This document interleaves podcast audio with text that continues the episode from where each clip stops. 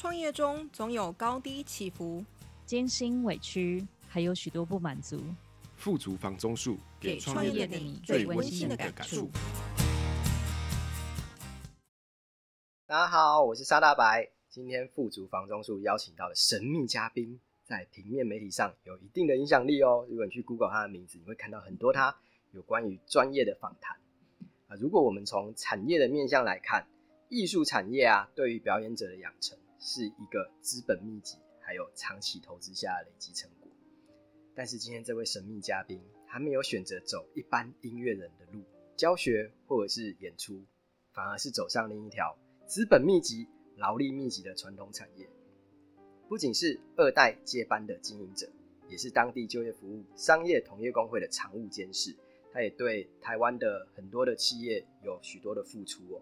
那所以是什么样的抉择让他走上这一条不一样的演艺人生？我们就欢迎今天的神秘嘉宾，神秘嘉宾自我介绍一下吧。嗯，Hello，大家好。嗯，我叫叫我拉拉好了。那如果有需要，就是真的要找到我的名字的话，可以再跟沙大白询问。我是从小五岁就开始学音乐，那现在当然就是走一个完全不是这一条路上面的。的一个行业，那就是一个跨领域。那我觉得就是一个对我来讲，我就是不断人生就是在往前跨跨不同步，走不同路的一个这样子的个性的人。所以也就正好这样子的特性，以及这样的家族的正好有这样的需求，所以就走到了今天的这一个部分。然后很谢谢沙大白今天邀请我来一起讨论，或者是一起分享这个过程，大概是这样。对，那他其实我跟她认识很久，认识她的时候还是个小姑娘，现在是一个嗯成熟稳重的女经理人。哎，那拉拉，你可不可以简单的帮我们介绍一下你公司的业务，或者是你们服务的项目呢？可以啊，其实我们就是从事一家人力中介公司。那讲的再白一点，它就是外劳中介。对，那我们的公司有呃，大概就大家知道的，有看护工，也有工厂，也有养护机构，也有。工这些都是呃外劳中介他会去服务到的项目。不过以我们公司来讲，我们就是以看护工还有工厂他们里面所需要的劳工为主。那我自己是在这一个呃行业里面，我自己负责的部门比较像是在做客户服务，所以我们都要走到走进客户家，走进客户的工厂去了解，去听他们的需求，然后协助他们去呃做一些辅导或者是翻译这样。所以工作会很繁忙吗？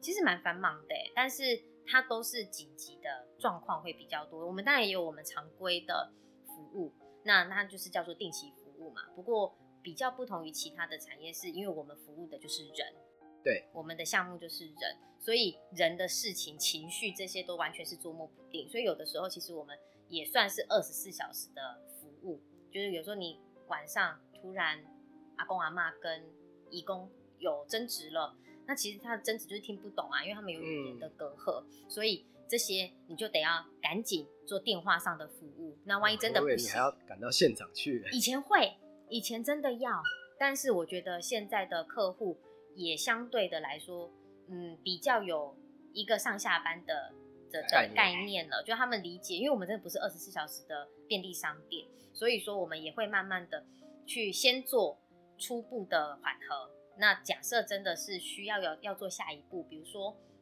他希望我们呃停止这样子的跟移工停止合作关系了，停止聘雇关系，那再怎么样你合法的他都要有一个文件流程来跑，那我们也是要上班时间来做啊，所以说我们都会两边先安抚好，大家好好的度过这个晚上，度过这个假日，那上班日的时候我们再来好好的把它处理起来，大概是这样。所以这样养成你心平气和的个性。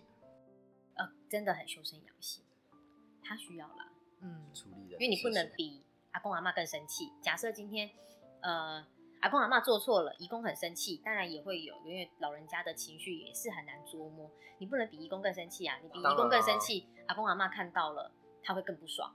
对，所以这些都是我们在磨合，我们自己在圆自己的状态。那你是呃硕士一毕业就进入到家族的产业里面来服务吗？没有哎、欸，我觉得很幸运，是硕士毕业之后，我还有去到其他的公司、其他的产业，嗯、再去 run 一 run，再去看一看。所以我是这样子经呃有这样的一个经历之后，在因缘机会回到家里。那你去了哪些公司？偷偷讲一下。这偷偷这不用偷偷讲了，这讲了就是大家都知道。我研究所的时候就有用 part time 的方式，我在、嗯、呃法兰茨有帮忙做做过一个专案。是对，那那个是 part time，他并不是正职在里面啦，因为那时候还在就学。对，那后来呃毕业了之后，那我就是去当时的布洛克的呃布洛格的大战皮克邦，对，我去在那边在里面服务当那个呃 PM PM 啊专专案经理。对专案规划。哇，你这么年轻就当专案经理哦？就还在学，还在学，都可以学。对，职务只是一个职位而已。我真的眼睛盯很大。不用盯那么大。哎、欸，那你这样经过，嗯，研究所是读台北对不对？在台北读书。对。那你经过这么多花花世界，嗯，然后又在呃顶尖的媒体公司里面工作过，嗯，你怎么会突然就回到台南这边？其实我真的还是要说，它是一个因缘机会，以及我的个性，它都是有互相影响的。所谓因缘际会是，当然我们家呃父亲是自己创立了这个公司，白手起家创的。但从以前到，即便到当下那个 moment，其实都没有想过说要回到这个地方，因为其实它的产业性质跟我学习或者是我当时当时任何一个工作经历都是。没有太大的关联性。对啊，你学的是音乐，然后后来在媒体，对，在行销 marketing 啊，都都都有一点关系关联性，但是跟这个是完全真的是，它有一个很大的距离。但是也是因为我真的呃没有特别在设限，我对我自己的呃学习的环境，我还是把它，因为那个时候还很年轻。所以我觉得我把它定义是那个时候都是还叫做一个学习，你并没有说我今天就是要在皮克邦待很久，甚至其实呃法兰茨那个时候专案结束，其实它就是真的就是结束，你也不会想，也没有特别想到说，哎，那我是不是就因为法兰茨在那个时候也是真的是很大，对，即便现在都是国际，对，它都是个国际企业，所以你当下都是呃我我都认为就是还是要再往下一个往下一个去做那。呃，会回来这边，当然一个部分是啊，爸爸有抠嘛，啊，家里有有有这样子的需求，他有这样子的规划。那对我来讲是，呃，这个规划不是他说你就是回来接班，呃，当然可能他老人家有这样的想法，不过对我来讲，我的想法是，这个是曾经让爸爸有有这样子的经济能力，带着我去学习到现在啊，有这样子拉拉。对，有这样子的一个人存在，那就是他就是回来，他就是有这样的需求，我觉得不设限，那就回来吧，那就试试看。所以其实当时就是抱着试试看的方向回来。那你是怎么试试看？其实没有怎么试试看啊，你去你前面你去任何一家公司都是怎么什么样的心态学习，你回来就是什么样的心态学习。那这段时间让你最有印象事情是？让我最有印象的，啊，我觉得。可以讲厂工，也可以讲看护工。那厂工的部分就是，其实真的以前真的跟这个些产业都是没有关系，因为全部都是在 office 里面的工作。好，那呃，对我们来讲，我们那我们接收到的教育训练，或我们自己接收过的教育过程，其实我们很多我们认为理所当然的，进到这个行业之后，都会发现啊、哦，原来它还有另外一片天空。嗯，比如说，呃，我。刚开始入行的时候，我们就一个工厂要请工人。对，那他请工人的时候，第一天去就要讲一些工作规则，我超级吓到的。那工作规则一来就是告诉你说，我们公司是这样，我们可以请假、病假、事假这些都可以请，只要事先说啊有病假有那个单子就可以了，有有收据就可以。但是如果呃你请假超过十六个小时。啊，满十六个小时，当个月满十六个小时，那你当个月就用日薪来算。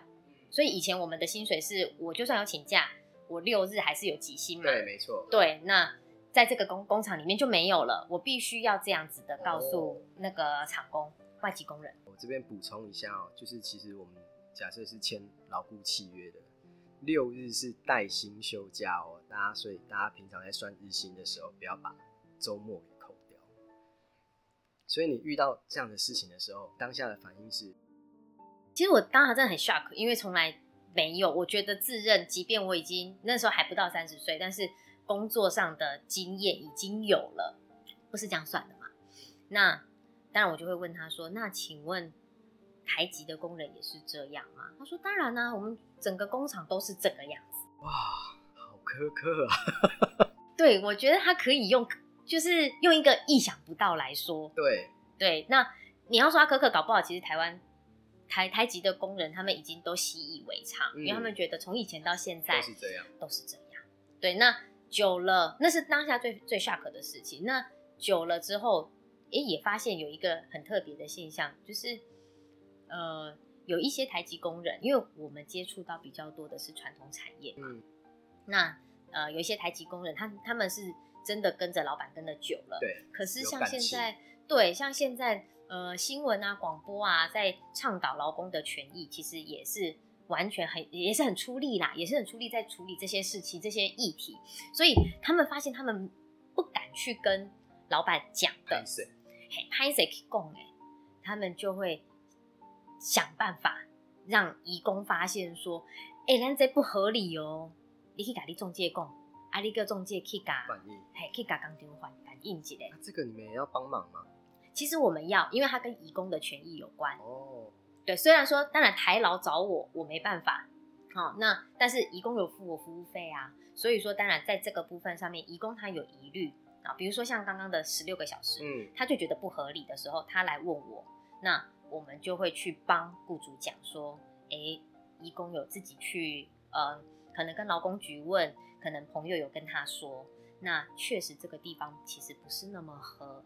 合理哦，还是说你们这边？因为有时候我们也要很委婉啊，我们也不能得罪老板，所以我们也必须很委婉的说，可能会有一点点有有有一些争议性，那还是请你们内部跟劳工局再确认一下，怎么算是比较合理的？你们讨论好，OK，你再跟我说，那我们再来跟义工翻译。那后来有改正过来吗？改啦，哇，功德一件哎。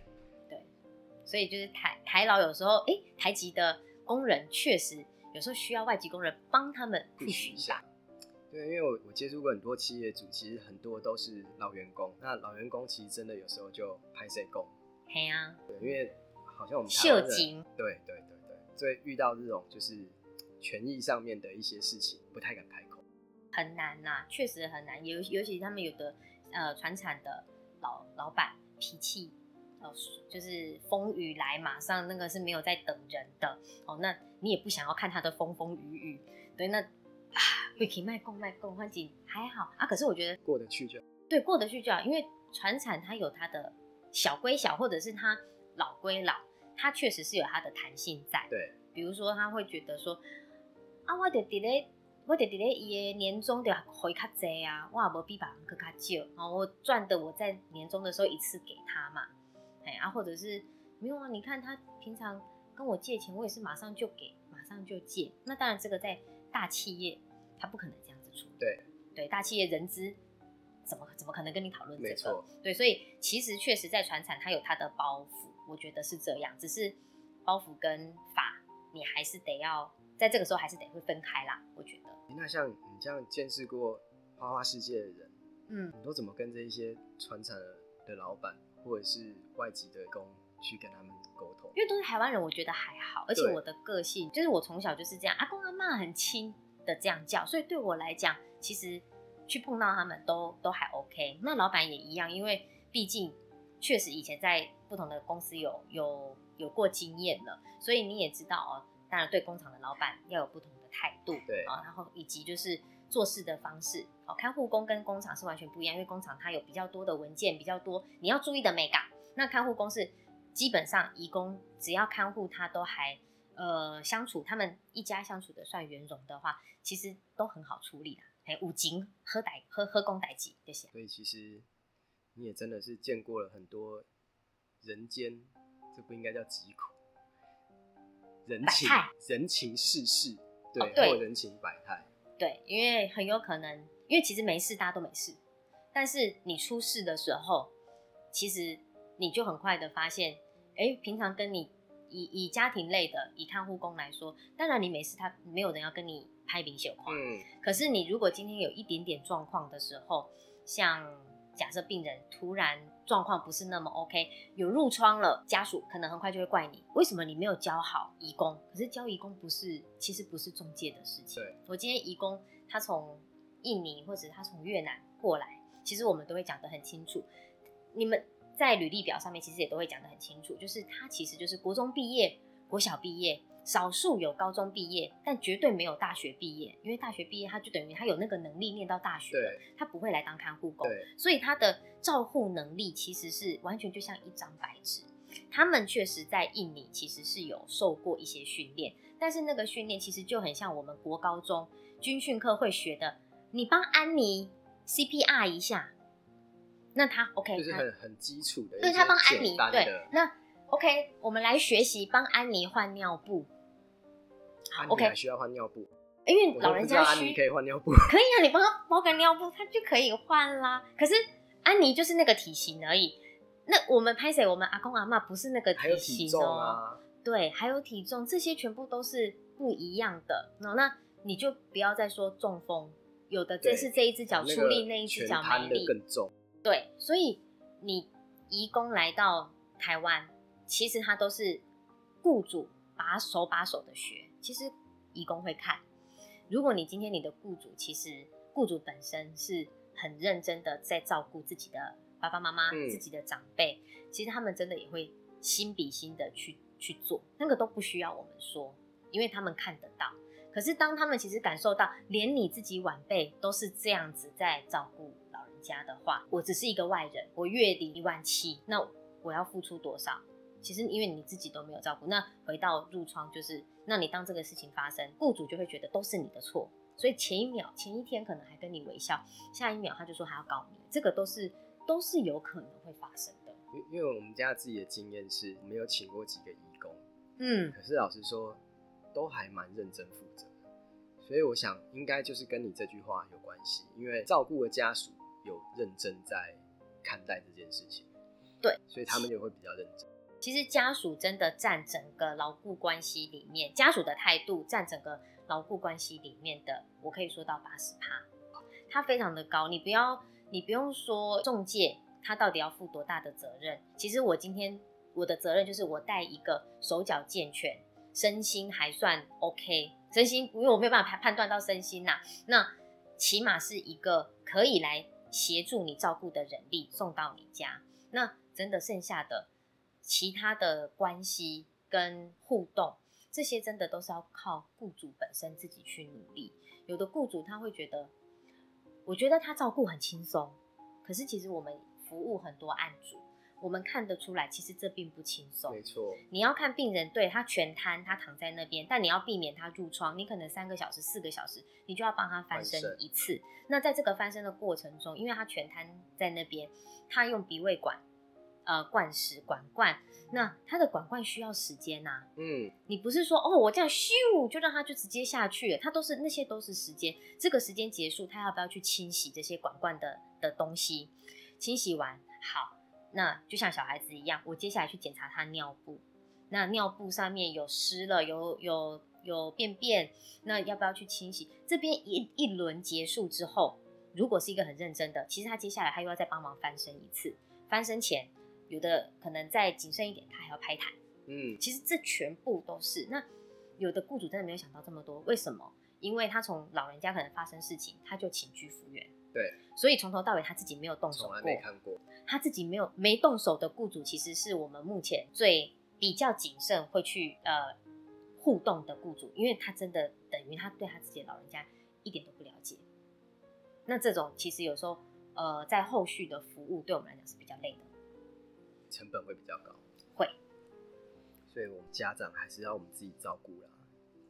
最后的呼吁，最后的强烈呼吁，如果真的有在听，我真的老实说，真的是这个样子，就跟教育小孩一样。拉拉，我真的很好奇，我想问一下，你这么跨界的一个人，从音乐，然后再到媒体界工作，然后再回到家，准备下一个进程哦。嗯，那这个过程当中，你觉得最挫折的事情，让你觉得啊，怎么会这样子？跟我想象的不一样。心态的调整很是是这些挫折里面最重要的一件事情啊。嗯、那这些挫折其实嗯，我还是会稍微回到说，可能我的整个成长过程里面，我就是自己不断的有在呃做任何在随时各个阶段的调试，所以其实那个挫折对我来讲都是小事。那你说要有调试过什么部分？我觉得可能是变成是说，在这个整个结束前一段的经经历，回到南部这边，你在调试的是呃公司里面跟公司同事相处的方式，嗯，对，然后以及你的工对工作的你所你所做的事情内容的一个态度的调整。以前在北部。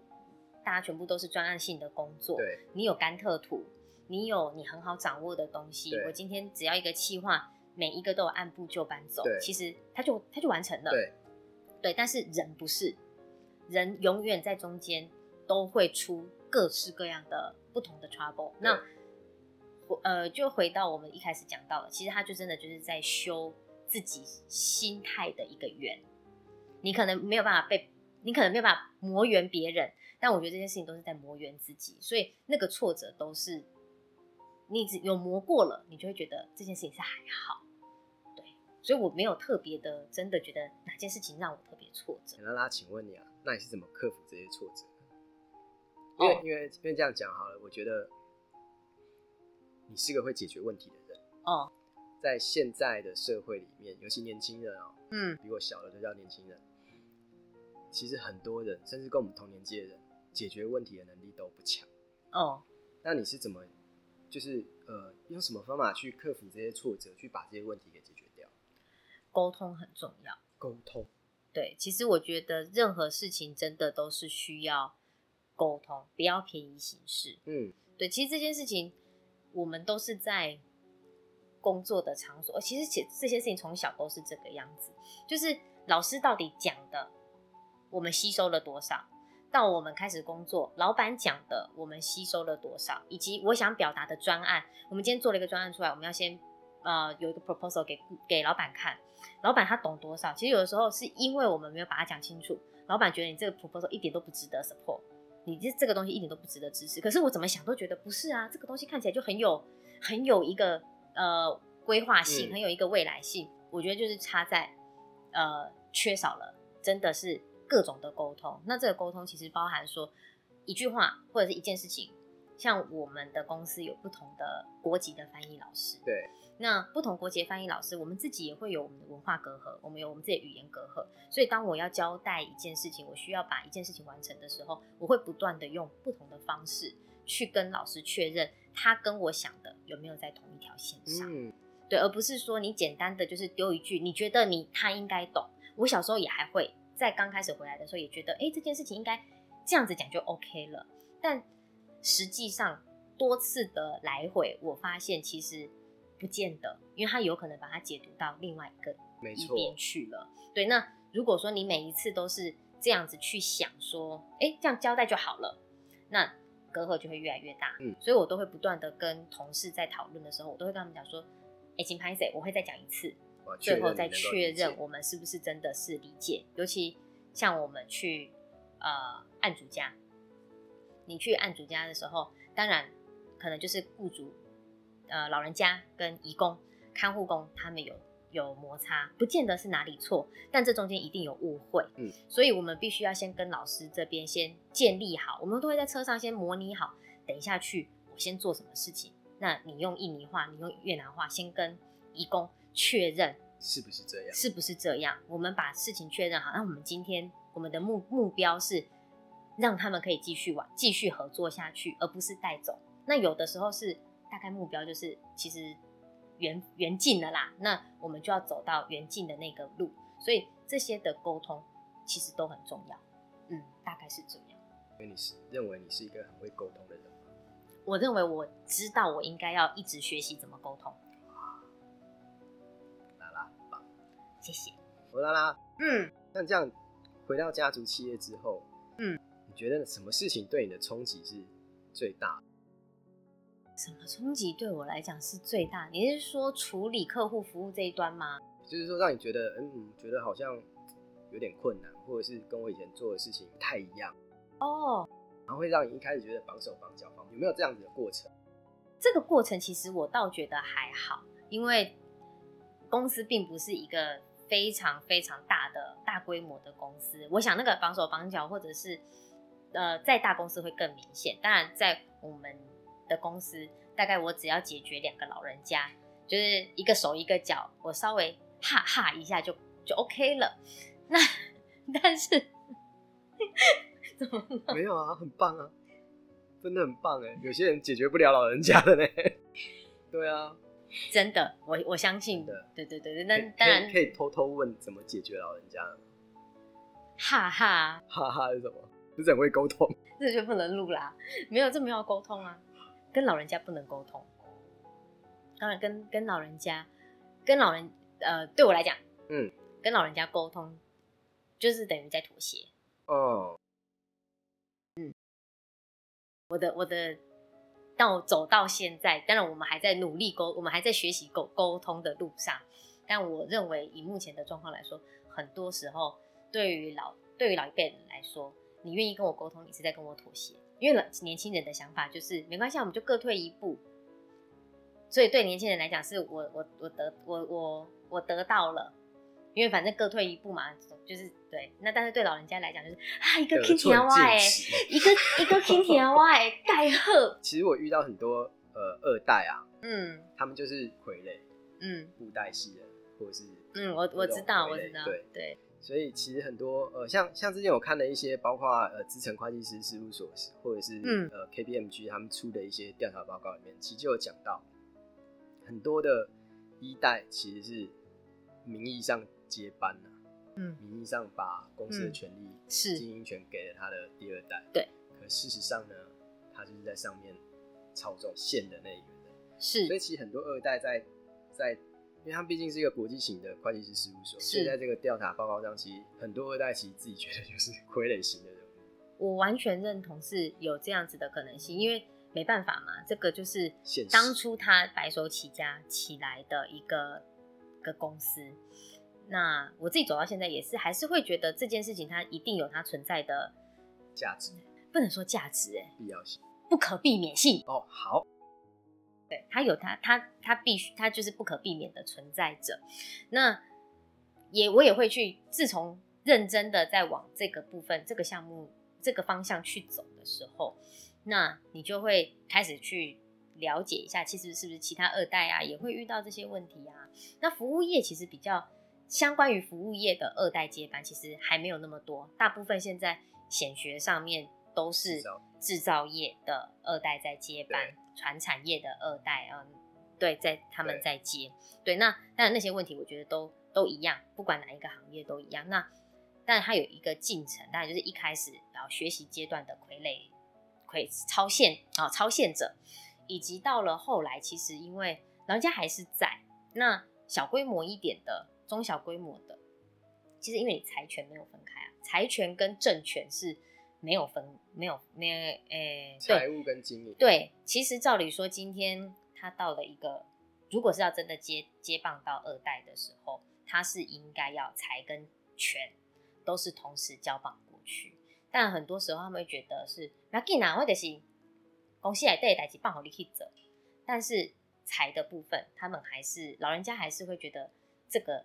我来处理比较好，嗯、对，那你你也不能说，尤其是台湾的文化，这这些文化上面，它会有很多包袱，就是你不能去跟老人家讲财的事情，对，所以它不可避免，我觉得它就是还是会很影响现在二代接班，他可能想要做事，可是他财在那边，他做不了事，或者是他做事还是会被绑手绑脚。Go!